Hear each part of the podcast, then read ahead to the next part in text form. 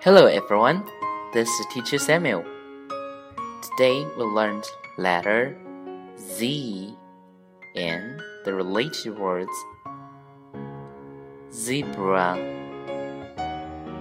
zero, zigzag. Now let's play a game. Can you find your mini cards? Are you ready? Let's go!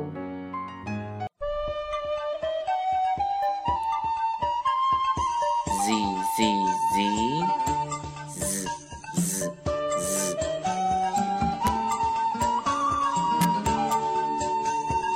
Zebra.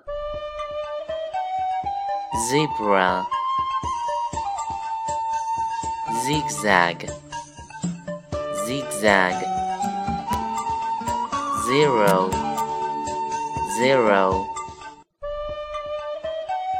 Did you find your mini cards? Please take the picture for Samuel and send the WeChat to me. See you next time.